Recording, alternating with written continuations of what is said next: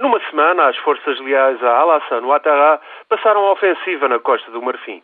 Armados e apoiados por Estados vizinhos, como a Nigéria e o Burkina Faso, as tropas e milícias de Ouattara estão prestes a conquistar Abidjan, a capital económica da Costa do Marfim. Laurent Gbagbo, o rival de Ouattara, presidente desde 2000, recusou admitir a derrota na eleição presidencial de novembro. Ouattara foi, no entanto, proclamado vencedor pelas Nações Unidas e de Gabo acabou sem apoios internacionais, à exceção de Angola. Resistiu porque, de há uma década para cá, a Costa do Marfim está profundamente dividida. Em 2002 e 2003, rebentou uma guerra civil sem quartel.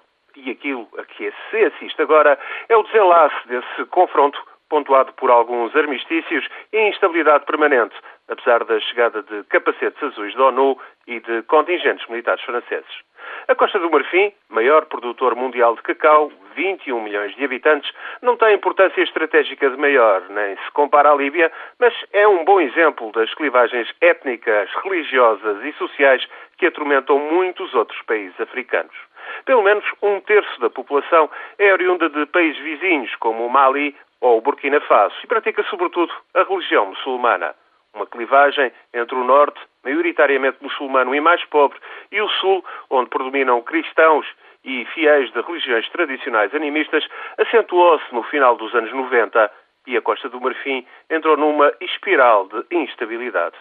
Os nortistas de Ouattara vão agora assumir o poder, mas todas as tensões étnicas, todas as tensões religiosas, todas as tensões económicas persistem.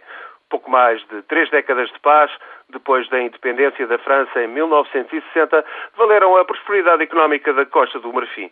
Tudo isso se perdeu com os confrontos pelo poder, a luta para controlar a repartição dos proventos do cacau e as mudanças demográficas com a chegada de muitos imigrantes.